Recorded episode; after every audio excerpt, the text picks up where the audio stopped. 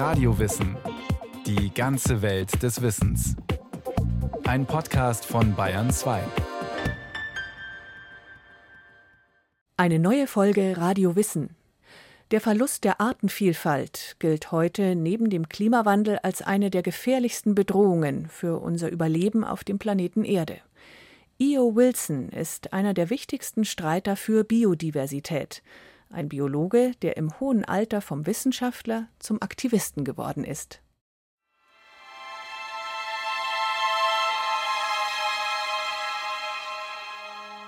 Feldbiologen sind eigentlich Historiker, Wächter über die Geschichten, die jede Art zu erzählen hat, je klarer ihre Biologie sichtbar wird. Ein echter Feldbiologe ist seiner Artengruppe völlig ergeben. Er fühlt sich für sie verantwortlich, er liebt sie. Nicht die einzelnen Regenwürmer, Leberegel oder höhlenbewohnenden Moose, die er zufällig gerade untersucht, sondern die Forschung, die ihre Geheimnisse lüftet und den Platz sichtbar macht, den der ausgewählte Organismus in der Welt einnimmt. Mit diesen Worten umreißt der amerikanische Biologe Edward O. Wilson in seinem 2016 auch auf Deutsch erschienenen Buch Die Hälfte der Erde seine eigene Profession und Passion. Edward O., auch I.O. oder schlicht Ed genannt, ist Naturforscher, genauer Ameisenforscher, mit Leib und Seele und darüber hinaus unermüdlicher Fürsprecher der Artenvielfalt und des Naturschutzes sowie wortgewandter Mahner – vor den Zerstörungen, die die biologische Art Homo sapiens in ihrem natürlichen Lebensraum anrichtet. Mit inzwischen über 90 Jahren hat Wilson mehr als 30 Bücher sowie unzählige wissenschaftliche Artikel publiziert und zahlreiche Auszeichnungen erhalten. Aber wie wird man eigentlich Naturforscher? Oder genauer, wie ist Edward Osborne Wilson einer geworden? Zur Welt kam er am 10. Juni 1929 im amerikanischen Bundesstaat Alabama, im selben Jahr wie Martin Luther King, in dem Jahr, als der Wall Street Crash die Weltwirtschaftskrise auslöste. In den amerikanischen Südstaaten herrschte damals strikte Rassentrennung an Schulen und in allen anderen Bereichen des öffentlichen Lebens. Seine Kindheit verbrachte der kleine Ed in dem Küstenstädtchen Pensacola am Golf von Mexiko, bis seine Eltern 1936 die Scheidung einreichten, ein sehr ungewöhnlicher Schritt für die damalige Zeit. Ihren Sohn vertrauten sie für die Sommerferien einer Gastfamilie am Meer an. Während dieser Ferien gerät die Begegnung mit einer Qualle dem Siebenjährigen zu einer Art Erweckungserlebnis, das er später noch oft beschreiben wird die Schönheit und Transparenz des im Wasser schwebenden Tieres, das rätselhafte Meer, in dem es wieder verschwindet, der Ozean voller Fische und geheimnisvoller Lebewesen. Der kleine Ed streift stundenlang allein am Strand herum, sammelt und beobachtet Tiere aller Art, setzt sich auf den Steg und angelt. This is the way to get kids into studying biology, natural history, science. So kann man Kinder für die Biologie begeistern, sagt er in einem Vortrag, den er 80 Jahre später für die E.O. Wilson Biodiversity Foundation hält.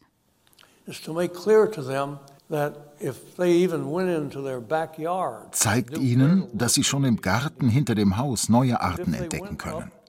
An einem verrottenden Baumstumpf können sie eine erstaunliche Artenvielfalt beobachten, eine ganze Welt. Man könnte sein Leben lang einen vermodernden Baumstumpf beobachten und entdecken, wie Ökosysteme sich bilden und mit der Zeit verändern. Bleib einfach daneben sitzen, in einem Campingstuhl und mit einem passenden Drink, Notizbuch und Kamera und deine ganze Karriere über brauchst du dich nicht wegzubewegen. Die Kindheit und Jugend von Edward O. Wilson gestaltete sich turbulenter. In elf Schuljahren lebte er an 16 verschiedenen Orten. Die Konstante in seinem Leben blieb die Natur. Der kleine Ed war ein introvertiertes Kind, das die Einsamkeit liebte.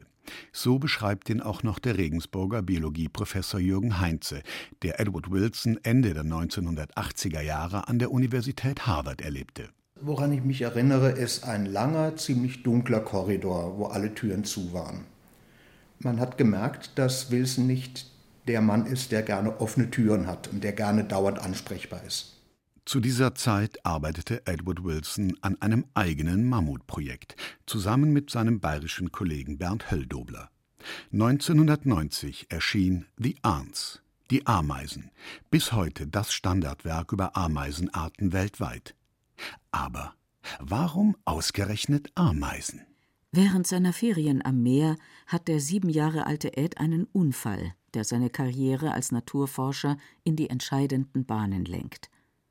Mit der Angel zieht er eine Meerbrasse so schwungvoll aus dem Wasser, dass der Fisch durch die Luft fliegt und sich ein Rückenstachel in das rechte Auge des kleinen Jungen bohrt. Das Auge erblindet. Räumliches Sehen, der Blick in die Ferne, ist nicht mehr möglich. Von da an richtete er alle Aufmerksamkeit auf den Boden zu seinen Füßen und auf das kleine Getier, das dort herumkrabbelt und sich aus nächster Nähe beobachten lässt. Sein Weg als Insektenforscher war vorgezeichnet, und im Reich der Insekten faszinierten die Ameisen ihn besonders. Schon als Schüler korrespondierte er mit bekannten Ameisenforschern. Ed Wilson war ehrgeizig und von einer regelrechten Arbeitswut besessen. Er wollte studieren. Als erster in seiner Familie strebte er eine Universitätslaufbahn an. Weil seine Eltern ihn finanziell kaum unterstützen konnten, verdiente er sich mit aufreibenden Nebenjobs das Geld fürs Studium. Anfang 1949 bekam er als Student der University of Alabama seinen ersten Forschungsauftrag von der Naturschutzbehörde. Er sollte die invasive aus Argentinien eingeschleppte Feuerameise kartieren. 1951 wechselte er an die renommierte Universität Harvard bei Boston an der amerikanischen Ostküste. Dort sollte er während seiner ganzen wissenschaftlichen Karriere bleiben, zunächst als Doktorand, dann bis 1996 als Professor. In den 50er Jahren geht für den jungen Harvard-Doktoranden ein Traum in Erfüllung. Auf mehreren ausgedehnten Reisen kann er die Ameisenfaunen unter anderem von Neukaledonien in der Südsee, von Papua-Neuguinea und von Kuba erforschen. Bis dahin hatte er sich die Tropen sehr romantisch vorgestellt, unberührte Wildnis, Regenwälder und massenhaft unentdeckte einheimische Arten. Die Realität belehrt ihn eines Besseren. Auf Kuba sieht er 1953 abgeholzte Ödnis, endlose Zuckerrohrplantagen und nur in unzugänglichen Berglagen winzige Refugien einheimischer Flora und Fauna. In Mexiko im selben Jahr sowie ein Jahr später auf den Fidschi-Inseln erwartet ihn ein vergleichbares Desaster. Allerorten Verlust der Artenvielfalt, Zerstörung von Ökosystemen, schädliche invasive Arten. Diese Erfahrungen werden ihn für sein Leben prägen. In Die Hälfte der Erde schreibt er Die Zerstörung der Biodiversität gleicht eher einem graduellen Abdimmen als dem Umlegen eines Schalters. Als menschliche Populationen sich vermehrten und weltweit ausbreiteten, belasteten sie fast immer lokale Ressourcen bis an ihre lokalen Grenzen. Mit der sich immer schneller wiederholenden Verdopplung ihrer Bevölkerungszahl fielen die Menschen über den Planeten her wie ein Schwarm feindlicher Invasoren. Doch zur Zeit seiner Entdeckungsreisen schob Wilson derartige Überlegungen zunächst beiseite. Er hatte seine wissenschaftliche Karriere vor Augen, entdeckte und klassifizierte Ameisenarten, erforschte deren Verhalten. In den 50er und 60er Jahren machte er einige seiner bahnbrechenden Entdeckungen als Ameisenforscher.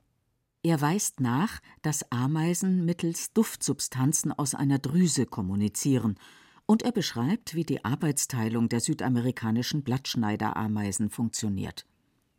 Aber sein Interesse geht über die Ameisen hinaus, wie auch der Biologe Jürgen Heinze bei seinem Harvard-Aufenthalt Ende der 80er Jahre feststellt. Was mir damals beispielsweise nicht klar war, ist, dass er die Island Biogeography mit MacArthur entwickelt hat.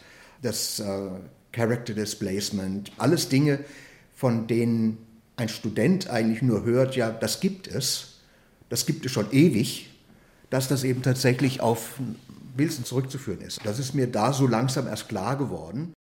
Unter Character Displacement, also Merkmalsverschiebung, versteht man in der Biologie das Phänomen, dass ähnliche Arten in einem beengten Lebensraum, wie zum Beispiel einer Insel, unterschiedliche Merkmale ausbilden, um sich gegenseitig keine Konkurrenz zu machen.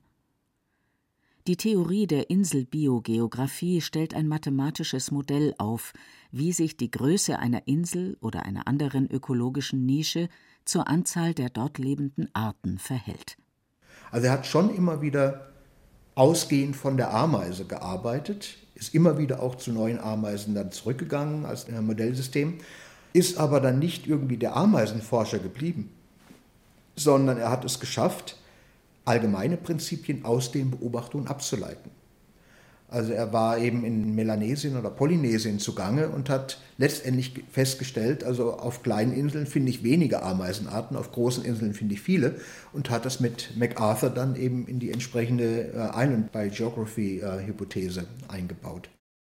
Ökologie allerdings war nichts, was in den 50er und 60er Jahren in der biologischen Forschung hoch im Kurs stand, ganz im Gegenteil. An der biologischen Fakultät der Universität Harvard tobte damals ein Wissenschaftskrieg, der weitreichende Folgen für das Fach Biologie weltweit haben sollte. Zur selben Zeit wie Wilson war James Dewey Watson nach Harvard gekommen, der zusammen mit Francis Crick die Struktur der DNA-Doppelhelix entdeckt hatte. Der Siegeszug der Molekularbiologie war unaufhaltbar. Wilson und Watson sind bald tief verfeindet.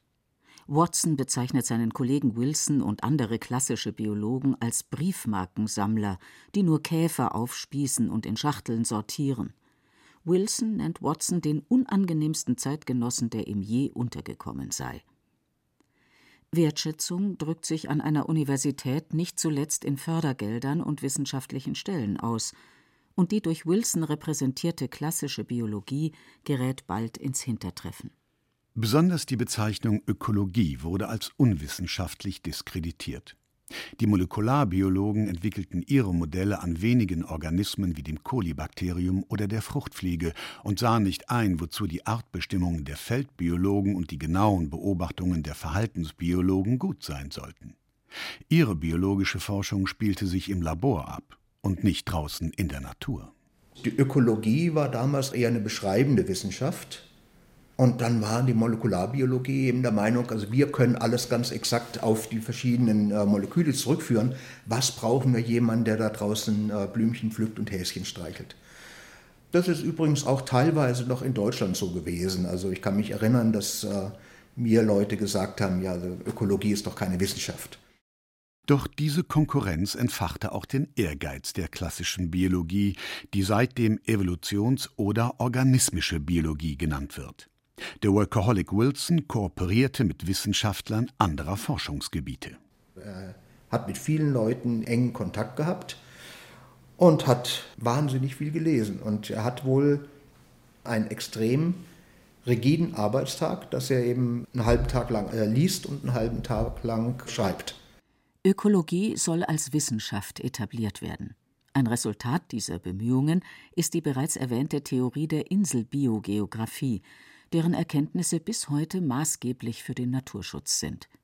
Etwa wenn es darum geht, zu berechnen, wie groß ein Habitat sein muss, um das Überleben heimischer Arten zu garantieren, auch in Bayern. Dass man eben diese Korridore schafft, damit der Luchs eben von einem Waldstück ins andere rüber kann, das geht letztendlich darauf zurück. Weniger zustimmend aufgenommen wird Wilsons umstrittenstes Buch Sociobiology, erschienen 1975. Die Soziobiologie befasst sich mit der Frage, inwieweit Verhalten auf die Gene zurückzuführen und evolutionär determiniert ist. In dem monumentalen Werk fasst er überblicksartig die Erkenntnisse zum Sozialverhalten sämtlicher Tiergruppen zusammen, von den Bakterien über soziale Insekten und Fische bis zu den Primaten. Der Skandal bestand darin, dass Wilson seine Erkenntnisse aus der Tierwelt auf den Menschen übertrug und sich unter anderem der Frage widmete, inwieweit zum Beispiel Fremdenhass genetisch bedingt ist. Man hat immer so wirklich vorgeworfen, dass er halt ein Rassist sei, äh, dass er faschistische Ideen habe und so weiter. Das hat ihn, glaube ich, schon sehr verletzt, weil diese Angriffe auch teilweise unfair waren. Er sagt an keiner Stelle, dass es eben gut ist, dass es Unterschiede in dem Intelligenzquotienten gibt oder dass es gut ist, dass wir Gene für Xenophobie haben. Er versucht nur zu erklären, warum wir uns in einer bestimmten Art und Weise verhalten. Und dann macht er aber den Fehler zu sagen, es reicht im Prinzip, die biologische Seite zu kennen. Wir brauchen, um den Menschen zu verstehen, eigentlich die ganzen äh, Geistes- und Sozialwissenschaften nicht. Mit dem Buch Sociobiology war Wilson in das Wespennest der Nature-Nurture-Debatte getreten, bei der es um die Frage geht, ob menschliches Verhalten durch Veranlagung oder durch Umwelteinflüsse bestimmt ist.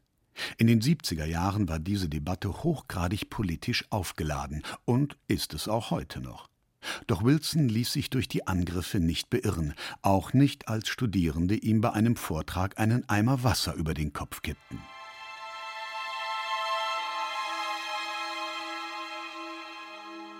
In den 80er Jahren bewegt sich Wilson wieder in Richtung Ökologie. In dem Buch Biophilia entwickelt er die Hypothese, dass sich Menschen aufgrund ihrer genetischen Disposition zum Leben und zu lebensähnlichen Prozessen hingezogen fühlen. Damit schlägt er erneut den Bogen zu dem kleinen Jungen, der angesichts der Wunder der Natur in Staunen verfällt. Biophilia führt unmittelbar zu einer Ethik des Naturschutzes, meint der Regensburger Biologe Jürgen Heinze. Warum sollen wir eigentlich den Regenwald schützen? Es gibt also immer die Argumente, naja, dann finden wir vielleicht irgendwelche Pflanzenstoffe, die dann gegen Krebs helfen, aber da braucht man nicht den ganzen Regenwald zu schützen. Und was er eben argumentiert in Biophilia ist, dass wir letztendlich solche Gegenden brauchen, um uns als Mensch auch wohlzufühlen. Und ich glaube, dass er damit zumindest in dem Bereich der Naturschutzleute ein Argument gegeben hat, was nicht dieses utilitaristische Argument ist, sondern wo man sagen kann, wir brauchen das für uns zum Wohlfühlen. Ende der 80er Jahre geht Wilson noch einen Schritt weiter. Er gibt einen Sammelband mit dem Titel Biodiversity heraus und etabliert so den Begriff Artenvielfalt, der aus der heutigen Naturschutzdebatte nicht mehr wegzudenken ist. There is no Planet B lautet einer der Slogans der Protestbewegung Fridays for Future. Er könnte sich ebenso gut in einem von Wilsons Büchern finden.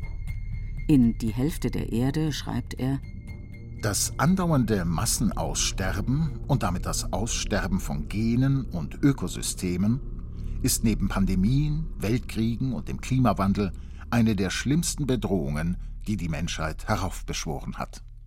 Schleichend vollzog sich so Edward O. Wilsons Wandlung zum Aktivisten der Umweltschutzbewegung in Amerika und darüber hinaus.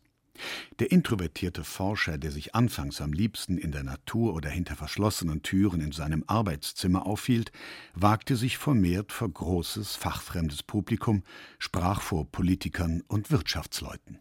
Er hat es geschafft, tatsächlich mit seiner breiten Kenntnis über verschiedene Lebensweisen von Organismen Menschen für den Regenwald beispielsweise zu interessieren.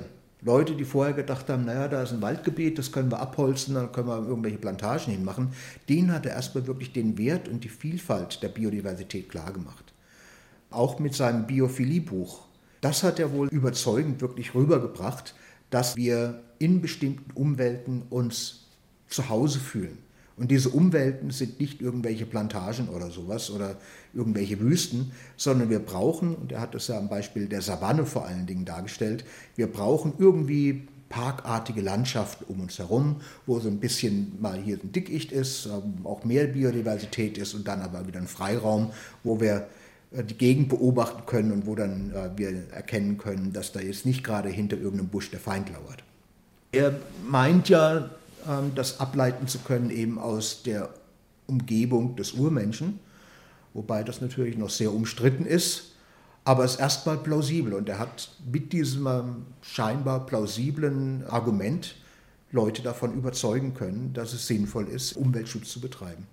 Das Wohlfühlargument ist nur ein Strang von Wilsons Argumentation. Hauptsächlich setzt er seinen ganzen Fundus an Erkenntnissen über die Biosphäre, also die lebendige Welt, ein, Erkenntnisse, die er sich in den vielen Jahrzehnten seines Forscherlebens erworben hat. Leidenschaftlich plädiert er für die Taxonomie, die Artbestimmung, die er als Wettlauf mit der Zeit beschreibt. Leidenschaftlich, wie der kleine Junge am Meer, schreibt er über den Bartwurm Osedax, der sich von den Lipiden in auf den Meeresboden gesunkenen Walknochen ernährt, oder über Mikroorganismen, die 500 Meter unter dem Meeresboden leben. Sie existieren wie sämtliche Arten der Erde in Ökosystemen, und genau über sie weiß die Biologie am wenigsten. Wie verschiedene Arten in einem Habitat interagieren, in welchen Beziehungen zum Beispiel die bizarren Osedachswürmer zu anderen Arten am Meeresgrund stehen. Oder eine Wiese und ihre vielfältigen Beziehungen zwischen Pflanzen und Tierreich, wo Arten vom Hirsch bis zum Bakterium in einem gewissen Gleichgewicht existieren. Wir müssen nach dem Präventionsprinzip handeln, meint Wilson, denn wir wissen nicht, welche Auswirkungen der Verlust eines Habitats auf ein größeres Ökosystem und letztlich das Leben der Menschen haben wird. Daraus leitet er unmittelbar einen Auftrag für die Menschheit ab. Am Schluss des Buches Hälfte der Erde heißt es wir sollten immer im Kopf behalten, dass es 3,8 Millionen Jahre gedauert hat, bis die Biosphäre, die schöne Welt, die unser Erbe ist, aufgebaut hatte. Wie eng ihre Arten verwoben sind, wissen wir nur zum Teil. Und wie sie zusammenarbeiten, um ein nachhaltiges Gleichgewicht zu bilden, haben wir gerade erst zu begreifen begonnen.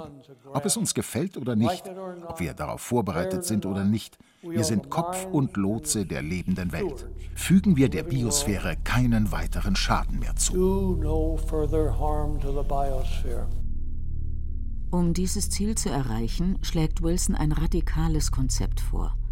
Die Hälfte der Erde, einschließlich der Meere, solle unter Naturschutz gestellt werden, damit etwa 85 Prozent der heute noch lebenden Arten erhalten werden. Hier schlägt er den Bogen zurück zu seiner Inselbiogeographie aus den 60er Jahren, der Korrelation zwischen der Fläche eines Habitats und der Anzahl der dort lebenden Arten. Um dieses Ziel voranzutreiben, hat er eine eigene Stiftung gegründet, die mit Naturschutzorganisationen weltweit kooperiert. Wilson ist kein Apokalyptiker des Niedergangs. Pessimismus ist nicht seine Antriebsenergie. Die Biodiversität ist bedroht, so seine auf wissenschaftlichen Fakten beruhende Analyse. Aber der Point of No Return sei noch nicht erreicht. Do no further harm to the biosphere. Thank you.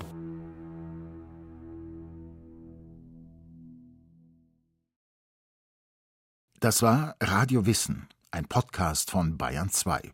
Autorin dieser Folge Christiane Seiler. Regie führte Martin Trauner. Es sprachen Beate Himmelstoß, Jörg Puls und Frank Mannhold.